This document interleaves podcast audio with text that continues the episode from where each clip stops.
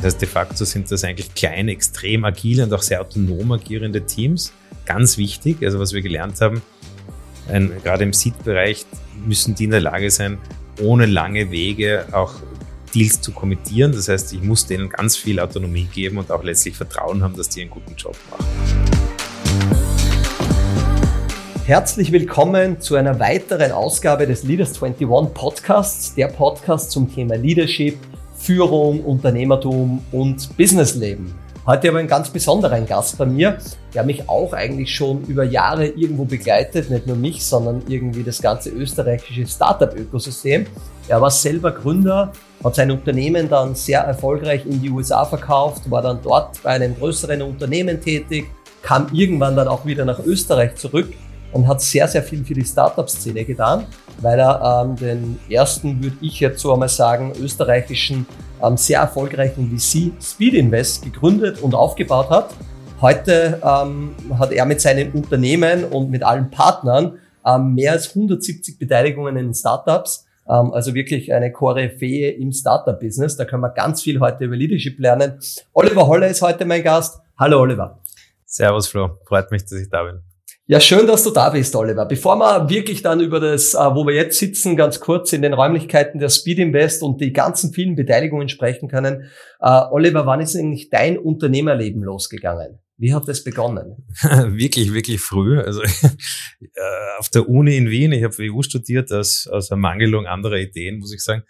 Und bin dann eigentlich in mein erstes Projekt hineingestolpert. Das war ein Seminar auf der, auf der, auf der Uni äh, wo wir Computersimulationen gemacht haben. Aus dem sind dann erste kleine Aufträge gekommen und plötzlich hatte ich eine kleine GmbH.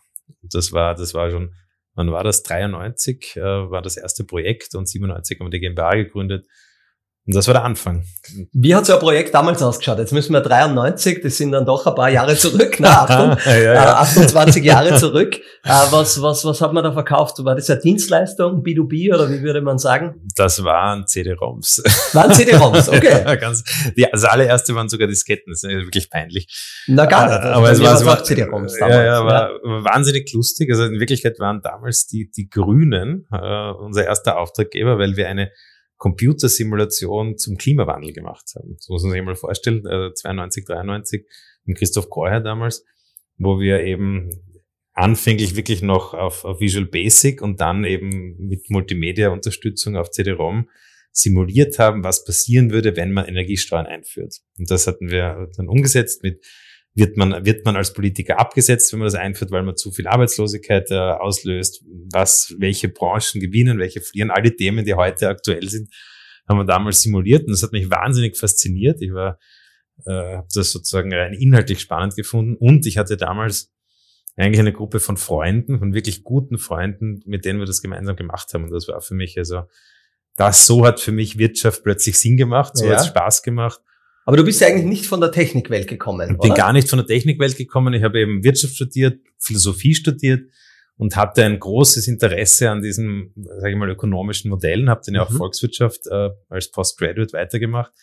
Habe dann einen PhD auf der Columbia in New York mhm, genau, äh, gemacht. ein paar Jahre. Habe dort ein paar Jahre eigentlich dann meinen PhD verfolgt, war alle Prüfungen abgelegt, habe dann den, den Master abgeschlossen und während der PhD-Arbeit äh, hatte ich eben parallel schon diese Süßes, diese Firma und musste mich dann entscheiden, entweder ich mache jetzt Double Down akademische Karriere als Ökonom. Oder, oder Double Down on the Winners. Äh, oder Double Down on Entrepreneurship. Und ehrlicherweise war es für mich gar keine Frage. Meine Familie oder meine Eltern waren natürlich schockt. Ja, ja, ja, ja das kennen wir.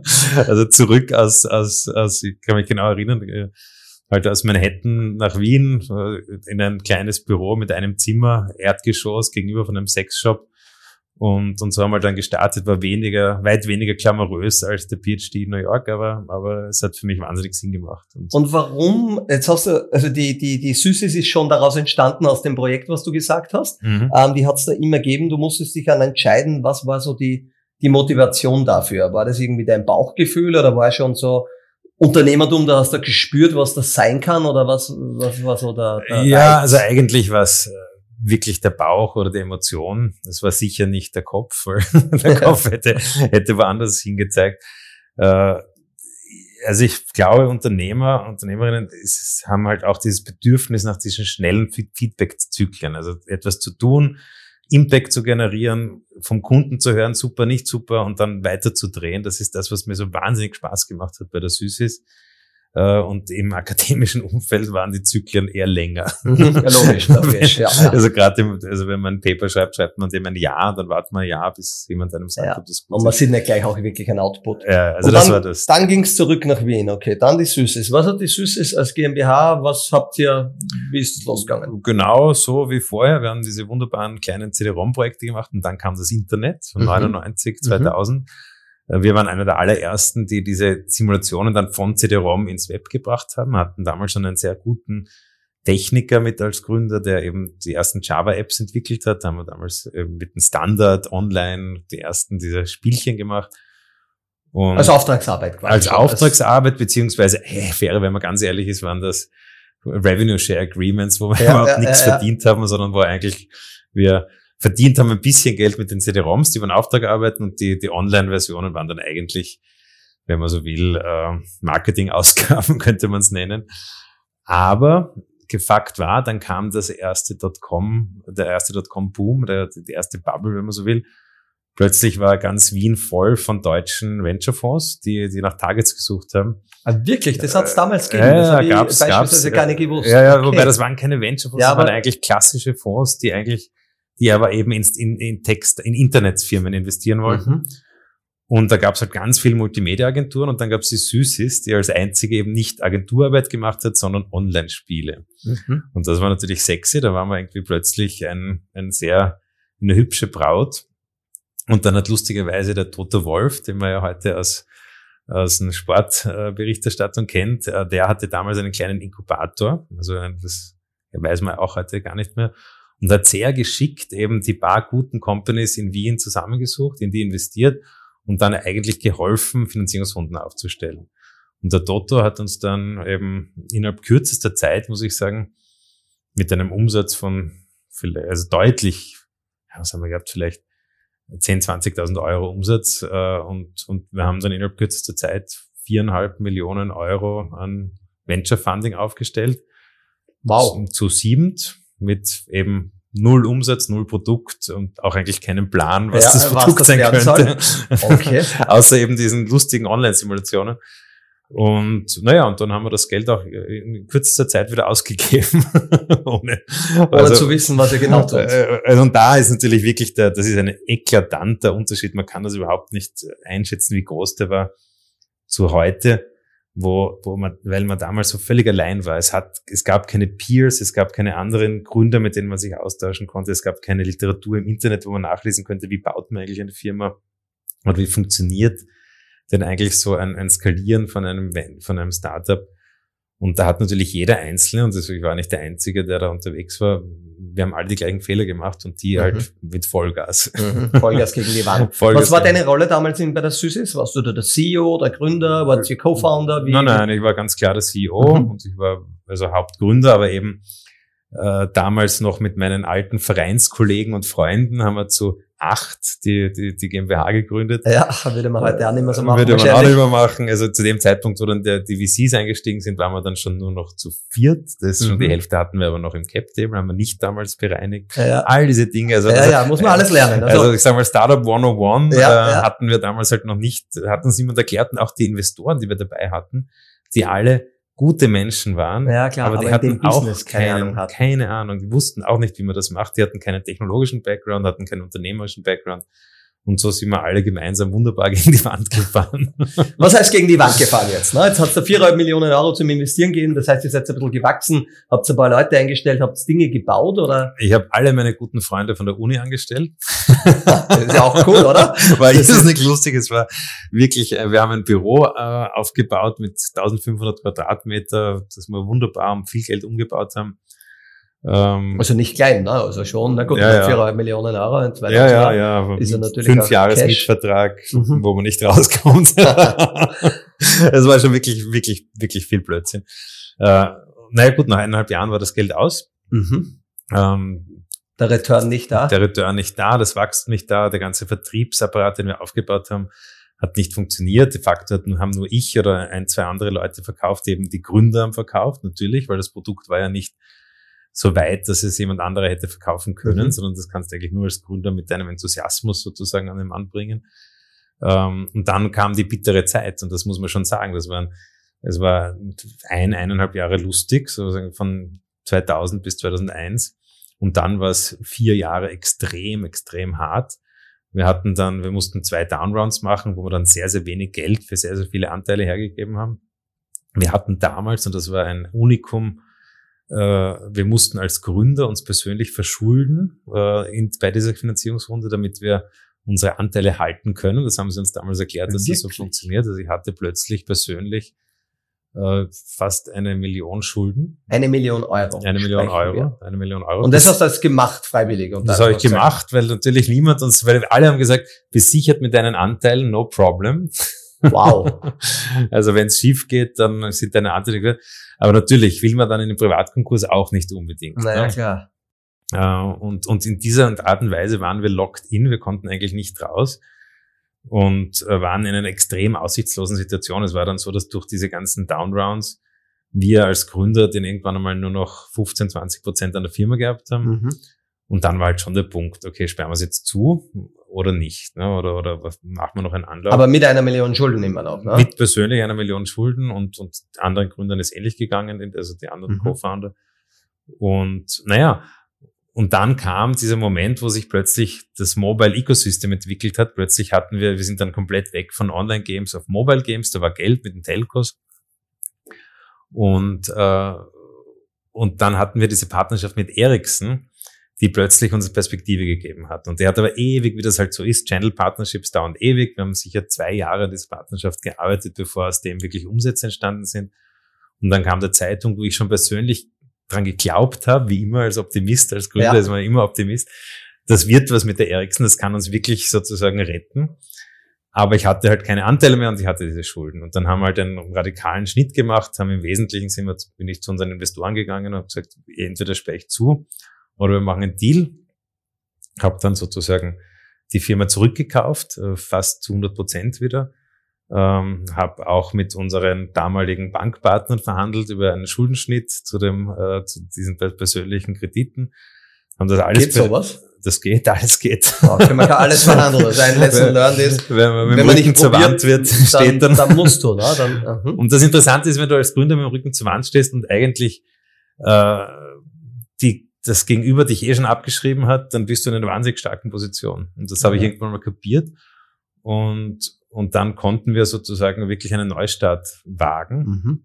Mit derselben Entity immer Mit noch, derselben oder? Entity haben das in dieser Firma haben wir dann eben 100% Mobile-Umsatz gemacht. Also es waren halt eigentlich der alte, die alten Simulationen wurden dann so Recommender Engines. Da haben wir eben diese, diese ersten Empfehlungsalgorithmen entwickelt. Und aus dem entstand dann so ein Content Marketplace für, für Musik, den wir über die Ericsson weltweit verkauft haben. Und das war dann tatsächlich ein Riesengeschäft.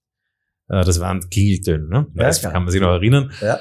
Äh, wie groß war's da? Wie groß war das Unternehmen? Wie, wie naja, da dann kam dieser, das war sozusagen, und das war alles in, in einer Abfolge von wenigen, von wenigen Monaten eigentlich, aber wir waren dann, 2003 hatten wir vielleicht zweieinhalb Millionen Umsatz, waren profitabel, waren knapp 20 Leute, also alles gut sozusagen und mhm. hatten, waren so am Sprung, hatten damals eben schon den Cap Table bereinigt, wenn man so will.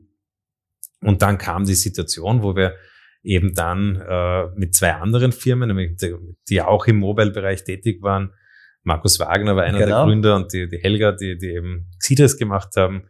Connovation. Wir hatten alle drei sehr, sehr ähnliche Geschäftsbereiche anla an, an, anlagernd sozusagen und haben dann einen Merger, einen Three-Way-Merger zwischen drei Startups verhandelt.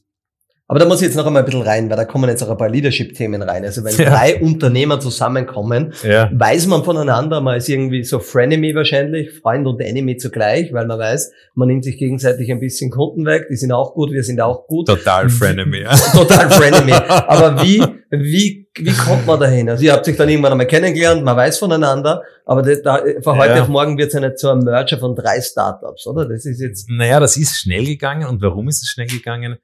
Weil der Zweck die Mittel geheiligt hat, mhm. wenn man ehrlich ist. In Wirklichkeit haben wir drei, ich glaube, wir waren alle drei schon länger unterwegs, ich sich am längsten, aber auch die anderen schon einige Jahre. Und wir waren alle in diesem Bereich von zwei Millionen Umsatz, ein bisschen mehr, ein bisschen weniger. Äh, und wir waren eigentlich, wir wussten, wir sind für selber zu klein, um zu wachsen. Mhm. Venture Capital war damals nicht, nicht vorhanden. Nicht, nicht vorhanden. Das heißt, die einzige Art, wie man in eine, schnell in eine kritische Größe kommt, war eigentlich dieser Merger. Mhm. Und eigentlich wie groß waren da die Firmen? Zwei Millionen Umsatz, aber wie viele Mitarbeiter circa? Nur alle so zwischen 15 und 25 okay, Leute. Genau. Also die mhm. Xidres waren, war ein bisschen größer, ja. aber okay, ungefähr, aber, ungefähr gleich groß alle. Mhm. Halt mit, und das Interessante war, jeder hatte für sich eine Wachstumsstory, die man glauben konnte oder nicht. Ja, ja, ja, ja, ja. und dann haben wir uns halt sozusagen drei Monate die Köpfe eingeschlagen und uns gegenseitig erklärt, warum sicher die andere Wachstumsstory nicht funktioniert mhm, als die mhm. eigene. Letztlich hat man sich dann halt auf eine Verteilung geeinigt. Und das war schon, also wir hatten enormen Respekt voreinander auf der Gründerebene. Es gab ja. den Markus, es gab den Andreas Wiesmüller und, und, und mich und, und dahinter ein gutes, starkes Team jeweils. Und da gab es viel Anerkennung und Respekt, aber es gab auch eine gewisse Art von, wie soll man sagen, Zweck, Zweckoptimismus oder oder Pragmatismus, weil wir gesagt haben, okay, wir machen das jetzt einmal zwei, drei Jahre gemeinsam mhm. und dann verkaufen wir die Firma. Mhm. Und das ist das, das ist die Zeit, wo wir uns auch gemeinsam zueinander kommittieren mhm. und die wir, die wir gemeinsam durchziehen. Durchziehen müssen. Der erste Partner, den ich euch vorstellen darf, ist das schnell wachsende Unternehmen Hello Again. Was ist Hello Again? Hello Again bietet dir eine maßgeschneiderte Loyalty-App mit angebundenen CRM.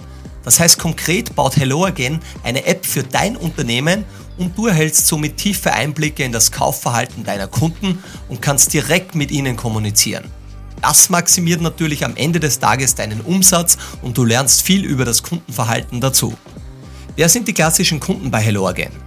Aktuell sind es schon über 300 Kunden in Europa und dazu zählen erfolgreiche Unternehmen wie zum Beispiel das Handelsunternehmen Müller, MyShoes, Sport 2000, aber auch andere Industrien wie zum Beispiel Friseure, Gastronomen, Gemeinden, Tourismusverbände, Einzelhandel, Bäckereien und viele mehr. Um mehr über HelloAgain zu erfahren, schau einfach nach dem Podcast auf helloagain.at oder helloagain.de vorbei und werde Kunde. Aber wie ist es jetzt? Jetzt kommen äh, von außen betrachtend drei Alphas am Minimum zusammen, die alle in einer CEO-Rolle äh, waren und ja gern wieder in einer CEO-Rolle wären. Aber äh, wie wir alle wissen, gibt's halt meistens nicht drei CEOs in einer Firma. Das ist wahrscheinlich dann die Frage, für wie lange wir hatten. Mhm. Von Anfang, von, also wir hatten dann die Three United, ne? das war genau, dann aus, das, aus, aus, aus der Süß wurde die Three United oder aus den, diesen drei Firmen. Wir hatten drei Co-CEOs. Ne? Mhm. also das haben wir dann schon das durchgezogen. Der ja. Kompromiss. Das war der Kompromiss. Mhm. Wir hatten natürlich inhaltlich klare Themenabgrenzungen. Ja. Ähm, und das hat erstaunlich gut funktioniert, muss man sagen. Es hat auch deswegen gut funktioniert, weil wir hinter uns eine Mannschaft hatten von auch anderen Co-Founder, die sehr, sehr stark waren, die eigentlich diesen Mittelbau, wenn man so will, extrem gut gemanagt haben mhm. und die Equity-Karotte wahnsinnig hoch war, weil der sozusagen der Mittelbau war genauso wie wir ausschließlich über diesen Exit, über die Exit-Karotte incentiviert. Und damit hat diese Firma von Tag eins performt. Das war mhm, High, High, High Performance Culture. Was auch passiert ist, ist, dass durch diesen Merger von diesen drei Firmen die diejenigen, die es vielleicht die weniger High Performance getrieben waren, sind, waren innerhalb von wenigen Monaten draußen. Mhm, weil es hat sich auch total rauskristallisiert. Die sind auch gegangen, die wurden, die mussten mhm, gar nicht, gar nicht gegangen, gekündigt werden. gekündigt werden, sondern es war so wirklich eine Selbstselektion. Also du sagst schon, da hat sich eine neue Kultur etabliert, ne? Da hat sich eine neue Kultur etabliert, es hat sich, äh, Sind die Leute, die Teams vorher jetzt von Süßis und von den anderen auch so zusammengewachsen? So, oder habe ich immer gemerkt, okay, der ist ein bisschen vom blauen Lager, der vom roten Lager. So ein bisschen. Es war, es ist, es, wir haben das ja dann, wie lang war das? Das war von, also wir waren de facto zweieinhalb Jahre in mhm. dieser Konstellation, bevor dann die Verizon uns gekauft hat. Ich würde sagen, nach diesen zweieinhalb Jahren war es dann so weit, dass es wirklich eine Firma war. Es hat ja. natürlich gedauert. Ja, logisch. Aber es waren, die Teams waren auch letztlich über Produkte, äh, Produktstreams definiert, die mhm. auch sozusagen den alten Firmen entsprochen haben. Ein paar wenige sind, haben sozusagen Seiten gewechselt, die, die waren dann aber die guten, also auch die High-Performer, die wurden dann auch gut integriert. Ja, ist klar. Äh, aber es gab halt diesen, diesen großen Revenue Stream mit der Ericsson, es gab den großen Revenue Stream von der Xidris. Äh, und das waren eigentlich die zwei großen sozusagen Werttreiber, die die Firma ja. dann auch Also die Firma hat dann irgendwie so wahrscheinlich 50, 60, 70 Leute gehabt. Genau. Ähm, ja. Ist gut gewachsen dann in der Zeit wahrscheinlich auch. Genau, wir sind dann innerhalb kürzester Zeit auf, auf knapp 10 Millionen gewachsen, mhm. hatten wie wir es verkauft haben, also der Bilanz 2005 hatten wir fast 4 Millionen EBIT, also mhm, war wirklich, super profitabel. Wirklich, wirklich profitabel. Ja.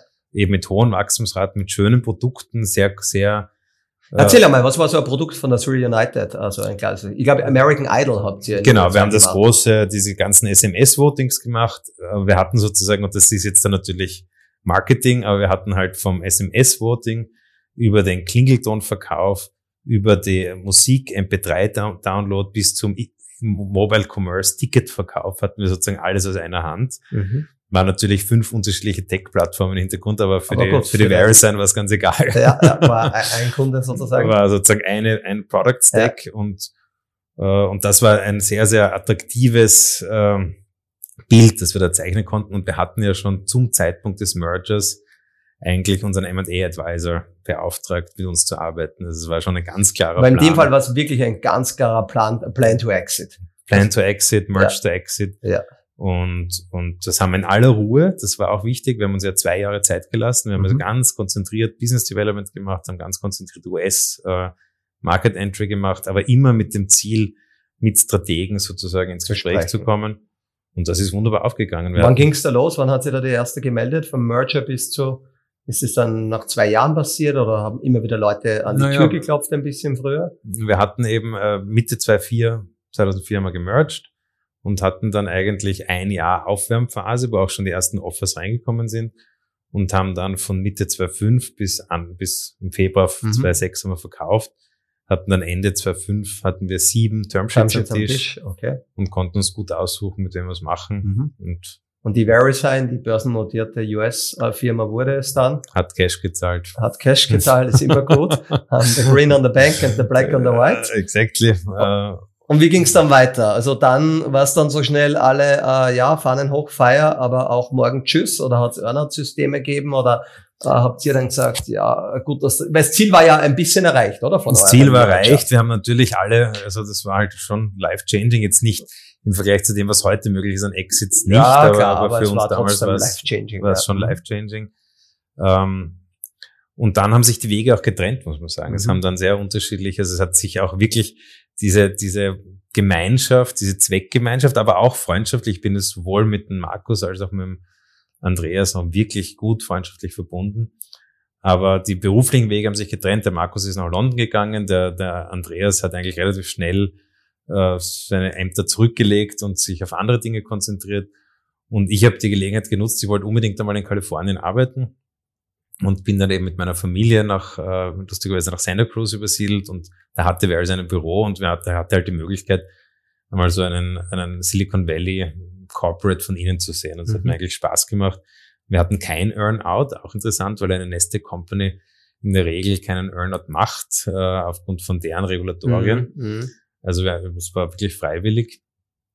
Aber ich habe dann zwei Jahre für die Verizon gearbeitet, hab, die haben zu dem Zeitpunkt fünf große Mobile Acquisitions gemacht. Mhm. Und äh, ich war sozusagen verantwortlich, die zu integrieren, was auch einmal wirklich interessant war zu sehen. Also spannende Zeit dann auch gewesen. Sehr spannende was Zeit. Was hast du dort gelernt, wenn du jetzt sagst, so US Silicon Valley ähm, ähm, Konzern oder große Company? Ähm, hast du so auch vielleicht aus Leadership-Perspektive? Haben die Amis anders gearbeitet? Hast gesehen, da ist mehr Speed, da ist mehr Vision, da ist mehr mehr Know-how oder war es dann eigentlich auch nur mit Wasser kochen? Oder was waren so die Lustigerweise würde ich sagen, es war also die größte Lernerfahrung war, dass die alle mit Wasser kochen. ja, das, das, war, das ging mir ähnlich. Das muss man echt sagen. Also von Vision und Speed war in der Verisend, wenn ich ganz ehrlich bin, nicht wahnsinnig die Rede. Die waren wirklich eigentlich sehr, sehr hierarchisch strukturiert, mhm. sehr da gibt's halt SVP, VP, Director und das wird auch so exekutiert und das spricht auch zuerst der SVP, bevor der VP spricht. Und das war mir alles sehr fremd. Äh, was ich sehr gemocht habe, waren die Menschen zum Teil, da waren wirklich tolle Leute dabei, die ich auch heute noch zu Freunden zähle. Und äh, natürlich der Ambition Level von den Gründern, die ich dort vor Ort getroffen habe, das hat mich schon fasziniert. Das war das war toll. Und in der Verizon habe ich mir ein paar Sachen abgeschaut auf der Managementseite aber eigentlich mir vor allem ist mir klar geworden, was ich will und was ich nicht will und ich wollte vor allem nicht in so einem Environment arbeiten. Ja, ja das habe ich auch einmal gelernt in meiner Zeit. das war eigentlich die. Aber das ist, glaube ich, wichtig im Leben. Wichtige auch, ne? Lernerfahrung. Man muss, und darum glaube ich immer auch für die Zuhörerinnen und Zuhörer, viele Dinge probieren in einem Alter, wo es noch möglich ist, weil ja. oftmals zu wissen, was man nicht mag, bringt einen relativ gut, gut dorthin, was man mag. Ne? Absolut. Und Absolut. bei dir war das das Learning da drüben und so. Und würdest du meinen, trotzdem muss man sagen, die VeriSign war zu Zeiten wie diesen haben die schon M&E in Europa betrieben. Also das hat ja bei uns nicht so viel gegeben, wenn wir ja. jetzt auf den europäischen Markt schauen. Waren die Amis da schon immer weiter, dass sie Zukäufe, Unternehmertum, M&A, also Merger and Acquisition, äh, sozusagen besser verstehen oder was, was war? Das war sicher einer der großen, bis heute einer der großen, sage ich mal, Skillsets, die, Amerikaner haben, ist geschickt M&A zu machen und dann auch geschickt Firmen zu integrieren. Das haben die gut heraus gehabt. Äh, und wenn ich braucht man sich heute nur die großen Tech-Firmen anschauen. Die leben davon, dass sie sehr gezielt die richtigen Assets ganz, kaufen. ganz viele Assets kaufen. Und, und, die Europäer schlafen und schauen zu und, und beschweren sich, dass sie zu hohe Preise zahlen. Und Jahre später äh, sind sie halt Zweite. Das ist wirklich ein großes Thema.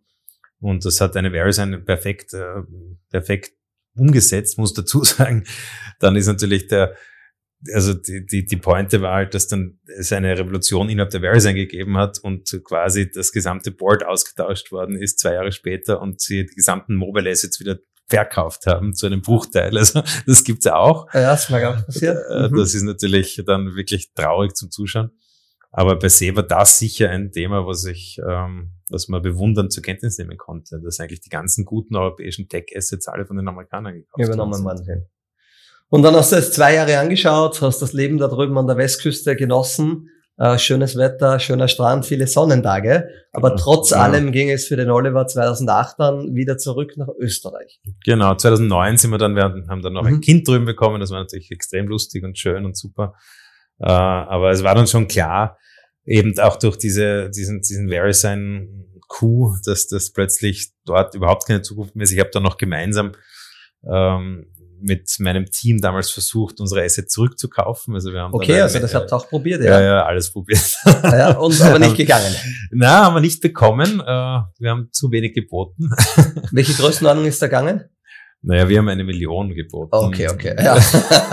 und wahrscheinlich ein paar Millionen war es dann doch wert, oder? Nicht so. viel mehr, aber nicht, wir waren aber halt auch dann relativ, ja, mehr wollten wir nicht bieten und aber trotzdem, das ist schon wieder ein sehr unternehmerischer Gedanke. Also das, deine ja. unternehmerischen Skills, also die haben dann nie aufgehört, oder? Das ist die schon haben nie aufgehört und wir haben das dann sehr lustig auch die Bälle zugespielt. Ich bin dann ein bisschen früher raus, mhm. sozusagen von außen und hab, hab, hatte aber noch mein Team Inside und das war eigentlich sehr, sehr lustig. Ja, ja, ja, Ist leider nicht aufgegangen, doch auch sicher ein halbes Jahr gekämpft und nicht gewonnen.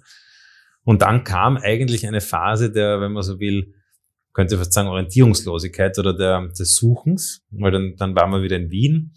Ich hatte Leute, wo ich gewusst habe, mit denen will ich arbeiten, mhm. aber, und ich habe gewusst, ich will mit Startups arbeiten, aber mhm. was genau wir tun, haben wir nicht genau gewusst. Ne? Mhm. Und, und dann kam die Phase, wo wir unterschiedliches probiert haben. Wir haben dann mit Startups zusammengearbeitet, der unter anderem auch, auch mit, mit Runtastic, das war ich leider nicht persönlich, sondern der, der Alex Igelsbück, mhm. guter, guter Freund, der heute ja CEO und, und Founder von Adverity ist. Und, und was wir gemerkt haben, wir können, es macht wahnsinnig Spaß, mit Startups zu arbeiten und wir können denen auch helfen. Aber wenn, wenn wir nicht helfen, denen schnell Kapital zur Verfügung zu stellen, dann nützt uns das alles nichts, weil dann ist das der limitierende Faktor.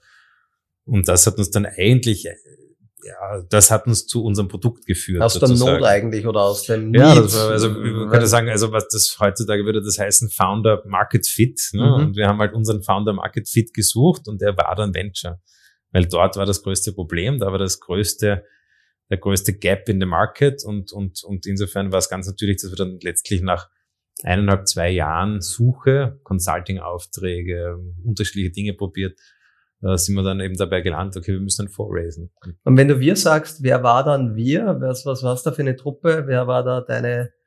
Äh, bunt gemischt, aber letztlich ein guter Teil meiner alten Freunde und Mit Mitarbeiter noch aus der mhm. United. Äh, und eben ein, zwei Leute, die ich in der Verisign kennengelernt habe. Wir hatten ja von Tag eins oder Tag minus eins eigentlich ein Büro in, in, an der Westküste wo eben zwei Product äh, Manager, die für mich gearbeitet haben, sozusagen mit rausgegangen sind mhm, damals. Okay. Und das war eben so ein, ein buntes Team. Und äh, wie gesagt, wir hatten noch nicht genau den, wir wussten, wir können mit Firmen wie einer Wikitude in Salzburg damals denen helfen, US-Kunden zu gewinnen, unterschiedliche Dinge. Aber dass dann das letztendlich Venture das Produkt ist, das wir eigentlich brauchen oder bauen müssen, das haben wir eigentlich erst nach eineinhalb Jahren kapiert. Und das ist ja auch nicht so selbstverständlich, jetzt Venture zu machen. Ne? Das ist ja wieder ein anderer Business Case und ähm, wir kannst uns dann eben jetzt gleich dann erzählen, ne? wie es dann zur Speed Invest äh, kam. Ähm, aber du wirst, hast auch angeschaut, selber noch einmal zu gründen. Hat es irgendwie Themen gegeben, wo du gesagt hast, Venture gründen ist auch gründen. Ne? Das ist ja, genau, aber genau. so klassisch Produkt gründen versus, weiß gar nicht, wie man es bezeichnen würde. Ja, ich glaube, also ich, für mich selber war damals ich war wirklich ein recovering Entrepreneur sozusagen. Also ich war echt, äh, also die Vorstellung noch einmal ein klassisches Produkt zu gründen, das wollte ich nicht mehr. Mhm, okay. War, ja, ja, ja. es ist auch ein Tunnelblick, den man sich selber gibt. Also wenn man ein Produkt baut, dann ist man halt wirklich auf dieses eine Produkt fokussiert. Und diese Freiheit und auch die, den, die Neugier, die man entwickeln kann, also in diesem, mit vielen Firmen zu arbeiten, die, die hat mir wahnsinnig Spaß gemacht. Gleichzeitig war ich nie und werde nie ein Berater sein. Das war, das war niemand, dazu bin ich zu unternehmerisch. Und, und wenn man das übereinander legt, dann bleibt Venture übrig. Das ist ganz einfach Venture so. über, aber Venture gab's ja. ja in Österreich de facto gar nicht. Ähm, gar wie geht man das jetzt an und sagt mal, ähm, war jetzt 2009, 2010 oder wann? wann genau, das war, 2010 haben wir sozusagen mhm. die Entscheidung getroffen, probieren das. Man muss sich das so vorstellen, wir hatten, keiner von uns hat jemals in Venture vorgearbeitet. Wir hatten auch keine Kontakte in die Szene eigentlich. Es gab ja in Österreich auch eigentlich keine aktive Szene mehr. Es waren zu dem Zeitpunkt eine Handvoll Fonds, die aber alle, wenn man ehrlich ist, nicht oder nicht gut funktioniert haben. Und es gab auch eigentlich eine, einen klassischen Konsensus unter jedem, der jemals in Venture investiert hat in Österreich, dass man damit kein Geld verdienen kann. Also, und jeder, jeder, mit ja. dem ich geredet habe, hat mir davon abgeraten und gesagt, also du kannst, dann kannst du gleich Charity machen, da kannst du gleich Lifestyle-Investor äh, machen und wozu? Und just don't do it. Und letztlich ich glaube, ich glaube, Stubbornness oder, oder Eigensinn ist auch eine wichtige Eigenschaft von Unternehmen und, und das hat mich halt auch nicht aufgehalten. Ich habe da mit wahnsinnig vielen Leuten gesprochen. Ich glaube, das ist ja auch etwas, was man tut, um zu lernen, warum es nicht funktioniert hat. Und das war dann für uns relativ klar.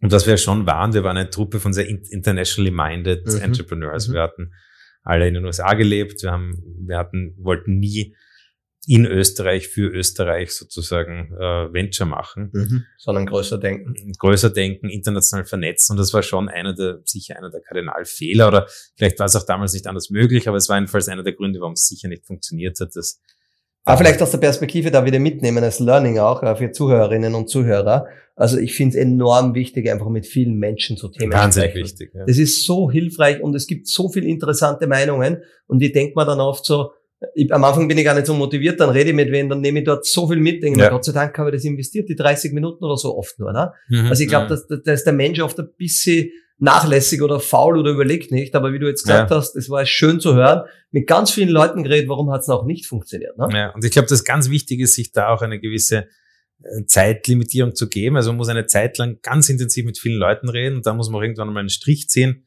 Entscheidungen, Entscheidungen treffen. treffen sich wohin legen und, und vorwärts marschieren. Und so war das dann. Wir haben dann gesagt, okay, wir machen halt ein ganz anderes Konzept, als wir Venture damals kennengelernt haben. Hatten diese Idee mit Work for Equity, äh, wo wir eben viel operativer mitgearbeitet haben, dafür auch Equity bekommen haben, abseits von Geld. Das ist ein Konzept, das heute überhaupt nicht mehr fliegen würde und auch gar nicht mehr angebracht wäre. Damals war es lebensnotwendig. Wir ja. hätten das nicht auf die Wege gegangen, ne? bekommen. Ne? Und, und, und interessanterweise haben wir auch mit diesem Konzept, das eigentlich unter Anführungszeichen sehr teuer ist für Investoren, wir haben überhaupt erst die Chance gehabt, Investoren an den Tisch zu bekommen, weil alle gesagt haben, das normale Venture funktioniert einmal nicht. Das haben wir probiert. Ja, also, also war, es war einfach verbrannt. Das oder? war verbrannt. Man musste mit einem völlig neuen Konzept kommen. Das war halt dann unser Konzept. Wir waren glaubwürdig als Gründer und deswegen mhm. haben wir dann halt da aus damaliger Sicht äh, viel Geld, nämlich 10 Millionen aus heutiger Sicht wahnsinnig wenig Geld, ja, aber trotzdem. geraced und haben halt einmal gestartet. Ne? Eine kurze Unterbrechung für einen unserer Podcast-Partner. Das Telekommunikationsunternehmen Magenta.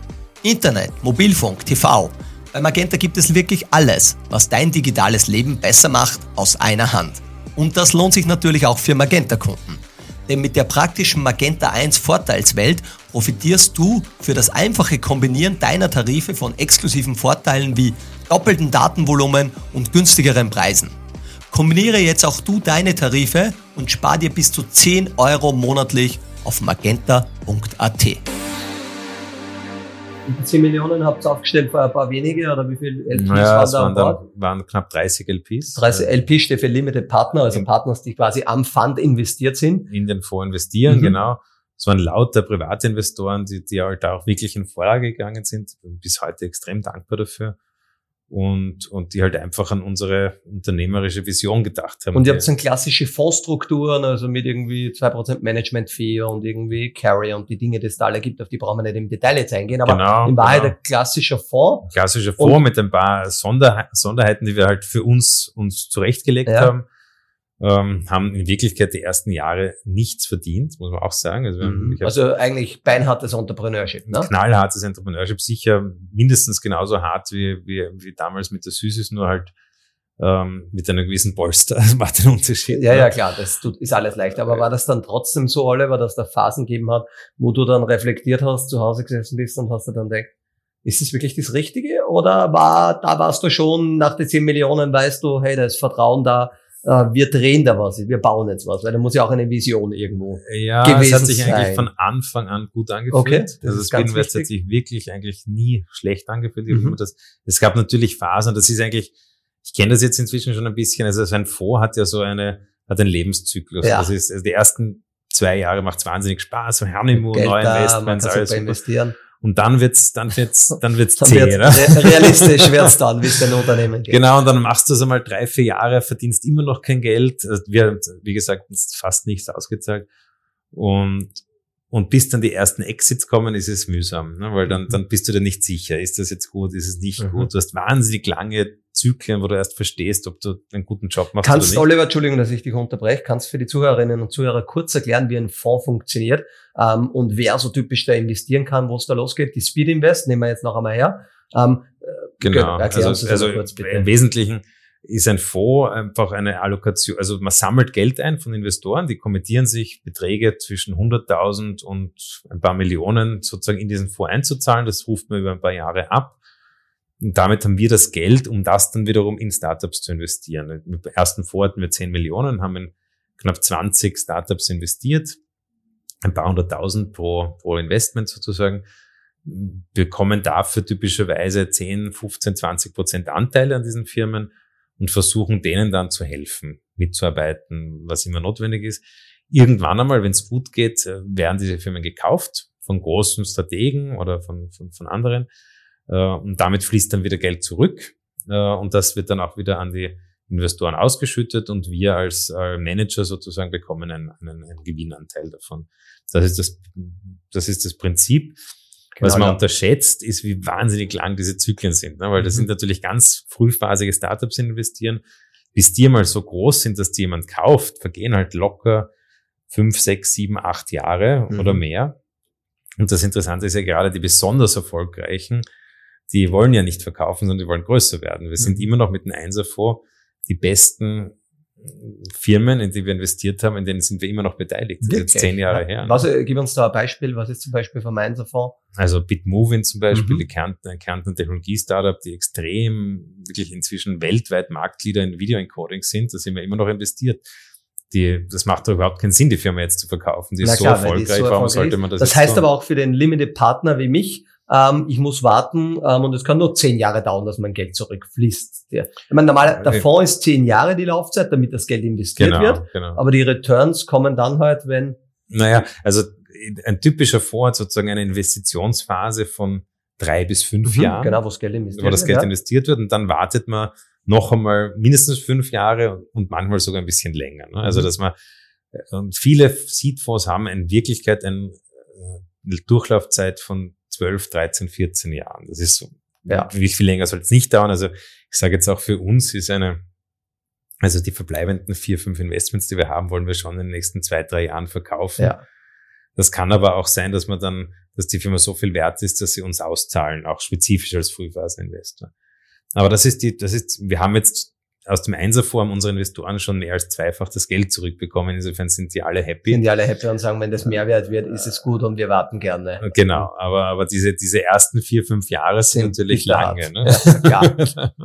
Und dem dann nicht genug. Danke für die Erklärung. Habt ihr gesagt, okay, der Einser Fonds, wir haben es bewiesen. Natürlich haben wir dann auch einen Track Record. Leute kennen einen da draußen. Mhm. Speedinvest hat dann einen Namen natürlich nicht nur in Österreich, sondern hier, das kannst du uns auch gleich noch erzählen, mhm. investiert sie eigentlich weltweit. Und dann Speedinvest 2 und heute stehen wir mittlerweile bei Speedinvest 3 mit ein paar Spezialfonds noch zur Seite. Mhm. Wo, wo stehen wir circa, Oliver? Wo, wo, wo seid ihr jetzt unterwegs? Naja, das ist wahrscheinlich auch unüblich für die Venture-Branche. Wir kommen halt aus diesem Growth-Mindset oder aus dieser, aus dieser Lust zu bauen, würde ich mal so mhm. formulieren.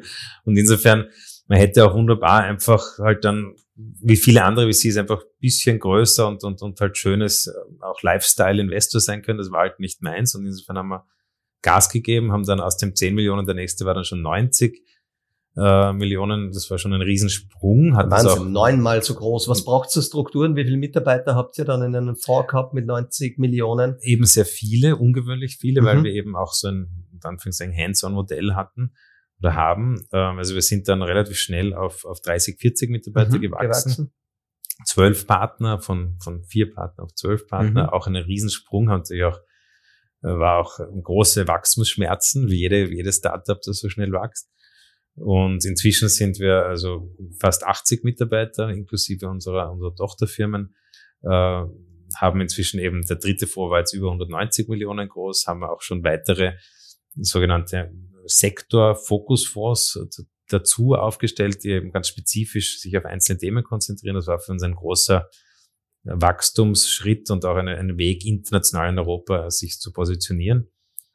Und äh, ja, inzwischen sind wir einer der großen europäischen VCs in der, in der Seed-Phase und äh, machen for better or worse nur noch 10, 15 Prozent unserer Investments in Österreich. Der Großteil ist, ist, ist quer durch Europa. Und was ist der größte Markt? Deutschland oder? Deutschland und England. In England, UK wir haben, auch, wir haben ja? interessanterweise in UK letztlich immer verbunden mit den handelnden Personen, die man dort hat, also sehr, sehr, sehr erfolgreiche Investments gemacht und das hält sich derzeit ziemlich die Waage. Und gibt es Branchenspezifika? Also einiges ist ja im Fintech-Bereich passiert, aber trotzdem sehr breit, oder? Also technologiegetrieben, aber breit? Genau, als Speedinvest insgesamt sind wir sehr breit, aber wir haben für uns der Weg, erfolgreich zu sein, war, dass wir Teams sehr, sehr stark fokussiert auf Themen gesetzt haben. Also wir haben ein, ein Fintech-Team, das früh sehr erfolgreich war. Wir haben ein Marketplace-Team, das ausschließlich in Marktplatzmodelle investiert. Wir haben schon vor vier Jahren angefangen, ein Team aufzubauen, das sich nur in den Industrial Tech äh, fokussiert. Mhm. Äh, und jetzt sind die großen Themen, die, die, uns jetzt beschäftigen, sind Health. Also auch da haben wir jetzt schon fast zwei Dutzend Investments gemacht. Und das ganze Thema Deep Tech, AI, äh, Quantum kommt jetzt wirklich mit großen Schritten. Also diese, und auch da brauchst du extrem fokussierte Experten, die in diesem Bereich sich auskennen, damit man damit Ja, wie, wie geht man da als CEO jetzt um? Das ist ja nicht ganz so wie in einem klassischen Unternehmen, weil äh, ihr müsst euch ja relativ schnell immer wieder neu erfinden. Ähm, du brauchst Experten in den, in den spezifischen Verticals und so. Mhm. Ähm, äh, was, und, und auch was ein bisschen, was sind deine KPIs? Wie steuert man so einen Fund? Ne? Weil du sagst, es dauert Jahre, damit ich dann sagen kann. Aber mhm. lernt man auch dazu, dass es Early Indicators gibt, viel Zahlen, Daten orientiert. Ihr werdet ja mhm. viele Pitch-Decks bekommen, viele Startups. Wie, wie, wie schaut die Welt da drinnen ein bisschen aus bei dir? Also vielleicht, wenn man einen Schritt zurücktritt, ist es in Wirklichkeit genauso wie jeder andere CEO-Job. Also du, okay. hast, du hast high-performing Teams, Du musst die Teams in einer Größenordnung strukturieren, die nicht zu groß, nicht zu klein sind. Du musst es international aufsetzen. Das muss dann eben auch inzwischen äh, Multi, Multi-Office-Setups haben. Du musst dir überlegen, was sind die neuen Themen, auf die man setzt. Äh, du musst schauen, dass die, die Leadership-Struktur sozusagen zusammenpasst und zusammenhält. Äh, ich würde sagen, ein, ein typisches Scale-up, in das wir investieren, ist, ist gar nicht so anders aufgestellt. Die haben auch vier, fünf Teams, die wieder ein Teamlead haben, die wiederum einen, eine, einen Managing Director haben. Also in der, die, die KPIs sind andere, Logisch. sind auch weniger einfach, weil wir eben sehr, sehr, weil die Signale viel später kommen. Also man bis wir wissen, welches der Startups super ist, in das wir investieren, vergehen zwei, drei Jahre. Das heißt, es ist nicht wie Umsatz, wo, wo sehr schnell das Feedback kommt. Aber letztlich ähm, ist das eine, genau, genau die gleiche unternehmerische Aufgabe wie, wie ein Scale-Up. Halt ein gut finanziertes Scale-Up. Ja, logisch. Und jetzt von der Leadership-Perspektive her, wie, wie, ähm, was ist meine Frage? Die, die geht eigentlich in die Richtung, ähm, du brauchst jetzt ganz normale Teamleads, verstehe ich, ähm, aber wie, wie organisiert euch ihr intern? Ist es auch wenig hierarchisch? Ähm, es gibt die Vertical Leaders sozusagen, ähm, die reporten dann wiederum, aber ist man auch so ein Team wie im, im, im Scale-Up, wo man sagt, das ist unser Produkt? Weil bei euch sind ja jetzt, ist es ein Fonds quasi, der mhm. ist das Produkt und die Performance, der performt vielleicht gut, äh, das mhm. Vertical mhm. performt nicht so gut. Sieht man das trotzdem so als Team oder ist das mehr geteilt und wie, wie kann man sich das also Leadership die, die? Leadership, äh, unsere Unternehmensorganisation ist eben nicht nach Fonds strukturiert, sondern nach Themen oder nach, nach Teams. Also das heißt, wir haben eben ein Fintech-Team, das sind, äh, fünf, sind derzeit sieben Mitarbeiter, die haben ein Teamlead und die managen alle Fintech-Beteiligungen vom ersten bis zum, bis zum aktuellen Fonds. Und die müssen, die haben wiederum ihre KPIs, je nach Fonds müssen die sozusagen delivern äh, und müssen sich halt auch neu erfinden im Sinne, dass neue Themen kommen. Crypto, ähm, DeFi, whatever is the next thing.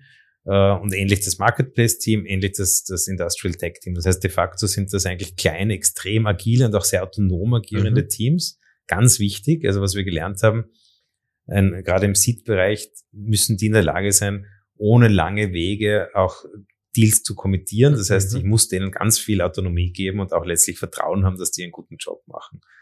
Und dann wiederum gibt es so ein klassisches Company Building als Speed Invest, wo, wo eben einige dieser Investoren, eben die Team Leads, sind ja gleichzeitig Investor und Manager, die muss man wiederum äh, sozusagen um den Tisch bekommen, um Company-wide Decisions äh, zu entwickeln. Also wie, wie schaut die die, die Compensation Structure aus? Was ist das nächste Büro, das wir aufmachen? Äh, wie, wie setzen wir den nächsten Fonds auf? Welche andere mhm. neuen Ideen haben wir? All diese Auch welche Dinge, Geografien erschließen welche wir? Geografien erschließen wir? Trends, wie geht man mit Diversity um? All diese Dinge, die jetzt natürlich auf uns äh, zukommen, äh, ist es, äh, machen wir einen neuen Climate Tech Fund oder solche Logisch. Dinge. Das sind natürlich ganz viel spannende Diskussionen, die dann aber, die man natürlich dann in, in einer kleineren Leadership-Gruppe diskutieren, diskutieren muss. muss. Mhm. Ähm, und dann haben wir noch das Thema Plattform. Das ist quasi wieder ein eigenes Team. Das ist eben dieser Operational Support. Auch die sind, agieren als eigenes Team, das er dann wieder sozusagen wie eine Matrix-Organisation den anderen Sectoral Investment Teams sozusagen Unterstützung zukommen lässt. Mhm. Ja. Und von den LPs, jetzt habt ihr ja in Summe, glaube ich, mehr als 400 Millionen Euro geraced, also muss man sich mal wirklich noch einmal vorstellen, 400 Millionen Euro ist ja mhm. wirklich ein Betrag. Ähm, sind die LPs alle gut gesonnen? Können die lästig sein? Muss man die manche streicheln? Gibt es da welche? Ich will jede Woche einen Report von dir, Oliver, und äh, du hast versprochen und so. Wie, wie kann man sich das vorstellen? Also Gott sei Dank haben wir bis heute einen extrem guten Draht äh, zu unseren LPs. Ähm, natürlich ist das ein, ein äh, aufwendiger Teil unseres Geschäfts. Ist ja auch verständlich. 400 mhm. Millionen sind äh, ein großer Betrag. Wir haben auf der einen Seite große institutionelle Investoren, das sind Investoren, die eigentlich ausschließlich finanzielles Interesse haben, also eine große, große Banken, Versicherungen, Pensionskassen, große Family Offices. Äh, die sind in der Regel mit Quarterly Reports und regelmäßigen Updates zufrieden. Wir haben aber auch viele strategische Investoren, die eben mhm. in diese sogenannten Fokusfonds investieren. Ja, erzähl mal von einem Fokusfonds. Was ist ein Fokusfonds beispielsweise? Also zum Beispiel äh, eben unser Industriefonds. Mhm. Äh, da haben wir über 25 eigentlich deutsche und österreichische Mittelständler im Industriebereich, die ähm, extrem erfolgreich in ihren Nischen sind, aber sicher nicht in der Lage und auch nicht, wo es auch nicht sinnvoll wäre, dass die jetzt ihre eigenen Venture-Aktivitäten starten. Die müssen sich aber auch mit digital auseinandersetzen. Die wollen auch wissen, was sich in der Welt was tut. Was passiert da draußen? Mhm. Und für die war das ein sehr, sehr attraktives Angebot, eben in so einen äh, gemeinsamen Industriefonds zu investieren, wo sie ein paar Millionen Euro hineinlegen, dadurch gute Returns erwirtschaften, aber vor allem auch First-Hand Insights bekommen, was sich äh, sozusagen in der Startup-Szene in Europa, nämlich europaweit, in ihrem Bereich tut. tut. Und das ist sozusagen für beide Seiten extrem attraktiv. Der, der Investor bekommt äh, eigentlich Beratungsleistung, die er vom Berater nie kriegen, bekommen würde. Wiederum die Startups, die Gründer haben unmittelbaren Zugang zu friendly Customers mhm. und bekommen äh, auch sehr, sehr schnell und direkt Feedback und wir sitzen da in der Mitte und können idealerweise dieses dieses Rad wirklich positiv drehen. Also das ist sozusagen Best Case, hat auch wirklich gut funktioniert. Und genau das gleiche Modell kann man eben für im Bereich Bankenversicherungen machen, das kann man eben im Bereich Marketplaces machen, wo ja. vor allem Retail, Medien interessiert sind und, und das lässt sich jetzt natürlich durchdeklinieren. Über, über also für diverse, für diverse Bereiche. Und wie würdest du jetzt, also ab wann sagt die Speed Invest, wir waren erfolgreich mit einem Fund? Gibt's da, ist das der, der IRR oder äh, was ist so, was ist so das Haupt-KPI? Ja, aus meiner Sicht ist das Haupt-KPI, wie viel bekommt der Investor zurück? Der Netto-Return für den der Investor. Sprich, ich habe äh, 100 Euro reingegeben und ich kriege genau. nach 10 Jahren 200, 250. Genau, und, und das ist auch der Betrag, der zurückkommen muss. Wir haben halt, es gibt einen großen Nachteil an, an, an der Asset-Klasse Venture und der ist eben diese Langfristigkeit. Das Geld ist sehr illiquide, das heißt, man kommt mhm, nicht raus. raus ja. Äh, und dementsprechend muss man auch, muss auch mehr zurückkommen. Ne? Und das ist also ein guter Fonds, muss auf jeden Fall zwei, zweieinhalb, dreimal das Geld zurückspielen. Und dann ist aber wieder, das ist dann übersetzt über diese Laufzeit irgendwo zwischen 15 und, und 25 Prozent Jahresrendite. Und das ist dann natürlich gerade in einem Marktumfeld wie heute schon ziemlich super. Das ist dann sehr, sehr gut, ne? genau, wo man dann sehr, sehr happy kann. Ein weiterer Sponsor unseres Podcasts ist die Marketinganalyse-Plattform AdVerity. Was macht AdVerity? Das Unternehmen löst akute Herausforderungen in der Marketingindustrie, die wie folgt aussehen. Moderne Unternehmen nutzen eine Vielzahl an Tools für die Vermarktung und den Verkauf ihrer Produkte. Das reicht von der eigenen Webseite und Social Media über Suchmaschinen, aber auch CM-Plattformen bis hin zur klassischen TV- und Radiowerbung. Dabei entstehen voneinander isolierte Daten, die man kaum mehr überblicken kann. Hm, Adverity hilft euch nun dabei und spart bis zu 90% an Zeit für die Aggregation, Aufbereitung und Reporting von Daten. Durch die direkte Anbindung an mehr als 400 Datenquellen erstellt Adverity die berühmte Single Source of Truth. Das Ergebnis sind automatisierte Reportings über alle Kanäle und Kampagnen hinweg, schnelle datengestützte Entscheidungen sowie eine bessere Marketing- und Sales-Performance. Wer das gerne selber ausprobieren möchte, der geht auf adverity.com und meldet sich dort für eine kostenfreie Demo an. Jetzt gibt Speed Invest 390 Millionen, hast du erzählt. Wird es Speed Invest 4 geben? Ja, natürlich. also die Reise soll weitergehen und das Absolut, macht halt wirklich ja. Spaß. Und ihr habt in ja. Europa jetzt einen Namen. Ne? Ähm, wie, wie wichtig ist für euch die USA oder Asien? Sind es Märkte, die ihr anschauen wollt oder bewusst jetzt nicht so? Absolut, absolut. Wir haben ja von, von, von Tag eins ein Büro in den USA, mhm. eben aber vor allem mit dem Ziel, europäischen Firmen den Markteintritt in den USA, in USA zu, zu, helfen. zu, helfen. Wir haben nicht die Hypothese, dass wir jetzt im Silicon Valley äh, der, sozusagen auf der ersten Seite der Top-Investoren rauskommen werden. Das vielleicht in zehn Jahren, aber noch nicht. Ähm, insofern werden wir weiterhin eher nicht in, den USA investieren. Wir haben immer wieder opportunistisch das eine oder andere Ticket gemacht. Das hat sich auch bis jetzt gut ausgezahlt, aber der Fokus ist Europa. Asien wiederum ist durchaus, äh, kann, man, kann man ein bisschen differenzierter betrachten. Einerseits gibt es ganz viel Investoreninteresse aus Asien, das sehen wir. Also wir bekommen, also ich würde mal annehmen, dass bei SC4 schon viel Geld auch aus Asien kommen wird. Mhm. Und der andere Aspekt jetzt eher auf der Gründerseite ist, dass wir mit diesem sektoralen Fokus, den wir uns aufgebaut haben, plötzlich zu einem sehr, sehr attraktiven Investor in solchen Emerging Markets werden.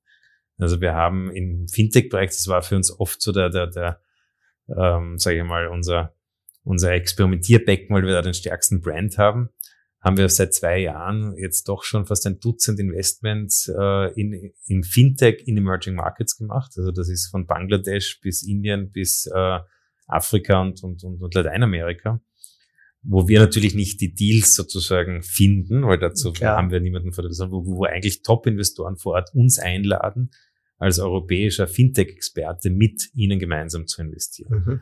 Und dieses, dieses Modell, dieses, wo man eher als Junior-Partner, als Experte mit hineingeht, um europäische Learnings in diese Märkte einzubringen, hat bis jetzt extrem gut funktioniert. Also wir haben da eine unglaubliche Performance, Performance sozusagen. Mhm.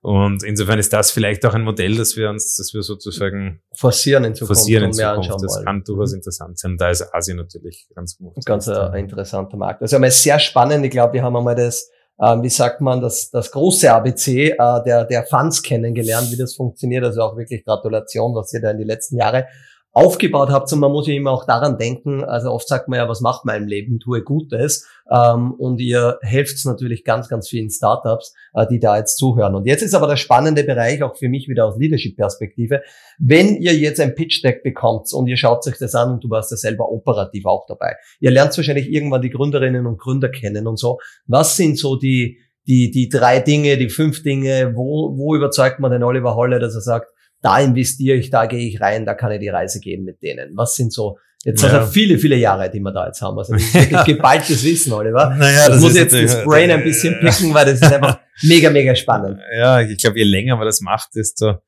ähm, ja. Also äh, diese Pitch-Situationen sind ja extrem kondensiert und man hat wahnsinnig wenig Zeit. Und was muss, was muss der Gründer oder die Gründerin rüberbringen? Die muss uns eine Geschichte erzählen, die fesselt und die intellektuell, emotional einen wirklich abholt. Also dieses Storytelling, das man eh ganz oft schon hört, ist unglaublich wichtig, weil äh, nur dann geht es einen Schritt weiter. Das ist wirklich sozusagen der Hygienefaktor. Also bevor überhaupt das Pitch Deck, die Zahlen oder sonstiges interessant, muss ich die, die, die Story muss einmal catchy sein. Die muss die, was die, haben. Die besten Gründer haben gar kein Pitch Deck, sondern, sondern machen das persönlich und erzählen uns schlicht und einfach, warum auch sie als Team oder auch die Gründerpersönlichkeit der perfekte fit ist zu dem Problem, das sie lösen wollen. Und diese Geschichte, und das geht, das fängt an mit der persönlichen, sozusagen mit der persönlichen Einstellung, warum man das persönlich macht und endet, wie diese Firma sehr, sehr groß werden kann, warum man die, Kon die Konkurrenten schlagen wird. All das muss in einem roten Faden erzählt werden können. Und das ist aber noch, das ist sozusagen der eine Teil der Medaille. Die, die andere Kehrseite der Medaille ist, dass dann aber auch Dialog stattfinden muss.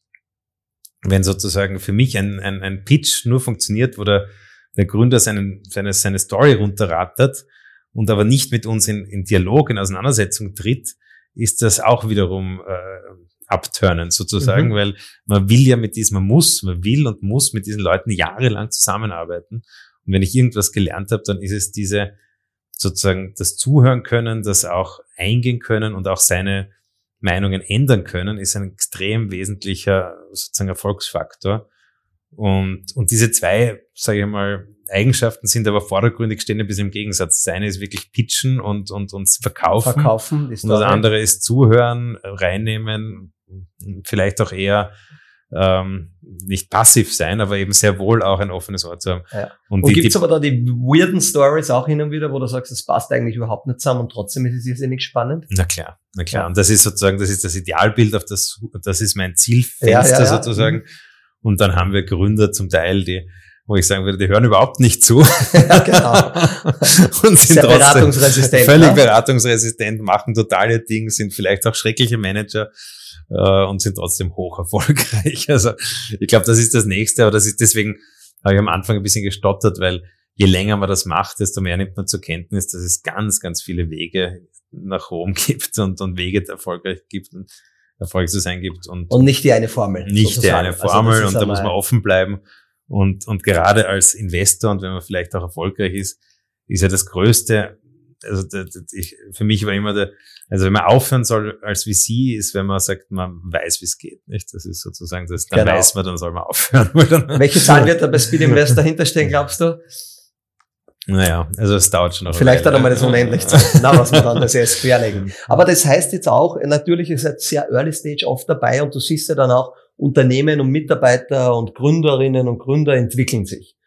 Wie sehr greift ihr auch ein? Also wir haben ja bei Rantastic, glaube ich, auch da oder dort den einen Fehler gemacht, zu schnell gewachsen, im Leadership nicht richtig positioniert, zu wenig, zu wenig Zeit in Mitarbeiterausbildung vielleicht am Anfang da investiert. Ihr seht jetzt vor außen vielleicht auch ein bisschen Dinge, die man intern vielleicht noch nicht sieht, weil man die Erfahrung First-Time-Founder oder mhm. so hat. Greift ihr da ein oder versucht ihr die Peers oder die, die Unternehmen bei euch zu connecten? Was ist so da aber ja. der Secret Sauce to Success? Naja, die Secret Sauce ist, dass man mal grundsätzlich weiß, dass man nur eingreifen kann, wenn der Gründer das auch will.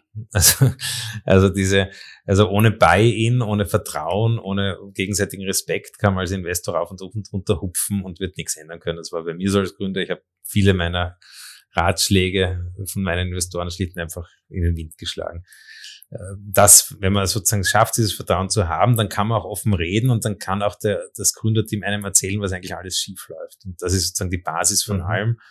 Und wenn man das erreicht hat, ist schon viel mehr als ganz viele Investoren-Founder-Beziehungen eigentlich in der Regel abbilden heutzutage. Das andere, was wir gelernt haben, ein Riesenasset in der Speedinvest ist halt, dass wir so viele Top-Founder haben und teilweise auch schon sehr, sehr, sage ich mal, gezielt äh, Matchmaking machen können. Wir können inzwischen fünf, sechs Health Tech Founders, die erfolgreich sind, zusammenbringen. Wir können Top Fintech Founders zwischen London und, und, und Moskau zusammenbringen. Und auch andere Stages quasi. Andere sagst, Stages. Du, also wir können, zwei Jahre vor dir, quatscht einmal. Genau. Wir können in unterschiedlichsten Weisen schneiden. Wir können Leute zusammenschneiden, die massiv unter Remote leiden, weil das ist, also diese Art von, von Matchmaking, Matchmaking ist ein Riesenhebel, weil natürlich so gut kann man als Investor gar nicht sein, dass nicht Gründer untereinander noch viel mehr zu reden haben und sich gegenseitig helfen. Und das ist jetzt ein großer Fokus von uns. Äh, und das ist auch, wo Scale sozusagen äh, hilft. Ne? Na klar, und auch das ist wirklich ein Asset, wenn ich jetzt mit der Speed Invest arbeite. Ähm, ihr habt schon in viele Bereiche viel gesehen und auch äh, sind sicher Fehler auch passiert. Ne? Viele und, Fehler passiert. Ja. Man kann eben sozusagen mit mit Menschen auf einer hoffentlich vertrauensvollen Ebene reden und arbeiten, äh, die, die halt außerhalb so einer, so einer Portfoliofamilie schwieriger ist. Ja. Und, ja. Wir haben eingehend ein bisschen über Leadership geredet, bevor der Podcast eigentlich losgegangen ist, der Oliver und ich.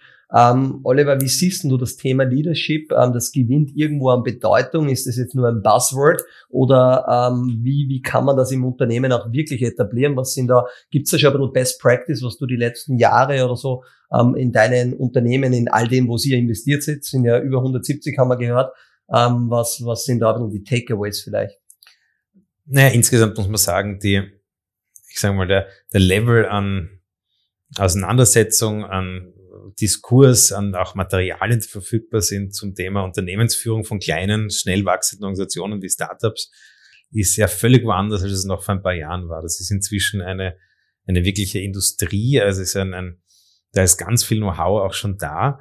Was noch fehlt, äh, sind eigentlich gute digitale Formate, um das in einer Art und Weise, wie das ihr tut, oder wie das, ich, da bin ich schon wahnsinnig gespannt, wie ihr das tun werdet, aber da gibt's, glaube ich, enormes Innovationspotenzial und enormes, enormen Bedarf. Weil Leadership, Leadership fängt, gibt's in der Familie, Leadership gibt's in, in kleinen, äh, nicht skalierenden Betrieben und Leadership gibt's natürlich in, in, in, in Multimilliarden-Dollar-Firmen, wo bisher der Fokus war. Und, und, und ganz viele dazwischen konnten sich eigentlich diese Art von Auseinandersetzung gar nicht leisten und dann auch nicht die Zugang, den Zugang zu den, zu, zum Know-how.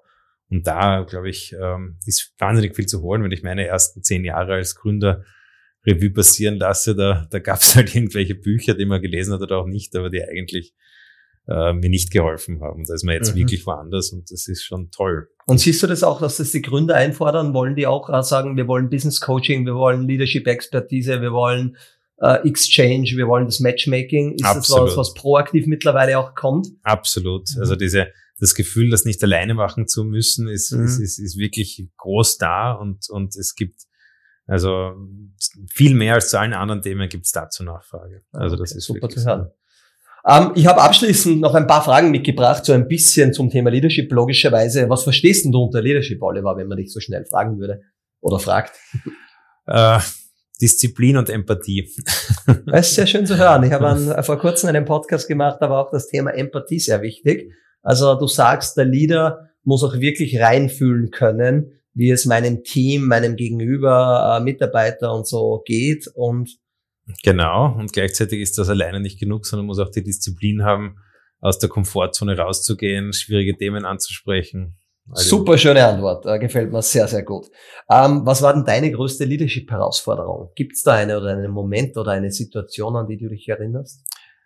Eigentlich in, in den 30 Jahren immer die gleiche, nämlich äh, Veränderung in der Organisation und bei den Menschen, die man letztlich mag und schätzt und wo man dann eben auch äh, schwierige Entscheidungen äh, treffen muss, um auch, auch, auch gegen sozusagen die persönliche Empathie und Sympathie zu Menschen. Das ist, mhm. glaube ich, und das ist für jeden Leader einer der schwierigsten Aufgaben. Ja.